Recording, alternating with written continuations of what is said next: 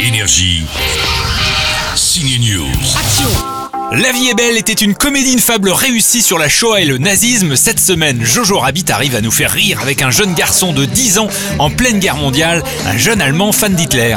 Salut Adolphe. Ouais, mais Jojo va découvrir que sa mère cache une jeune juive. Moi je t'embrasse si tu veux. Attention, première rencontre entre Jojo et une juive, au programme quelques étincelles. Alors premièrement, c'est illégal pour des nazis et des juifs de traîner ensemble comme nous. Et encore pire de s'embrasser.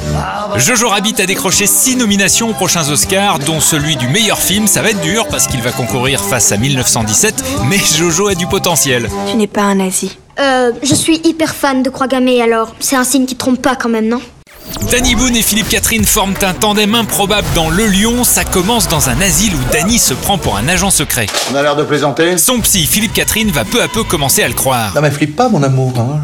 je, je te rappelle quand même que le mec se prend pour James Bond. Le Lion, c'est la comédie grand guignol de la semaine, le tandem habituel du musclé et du type un peu naïf. T'es sorti de l'asile ou quoi Danny Boone et Philippe Catherine auraient pu inverser les rôles, hein les gars On aurait pu inverser les rôles, oui, je suis d'accord. Moi en agent secret je sais pas, hein.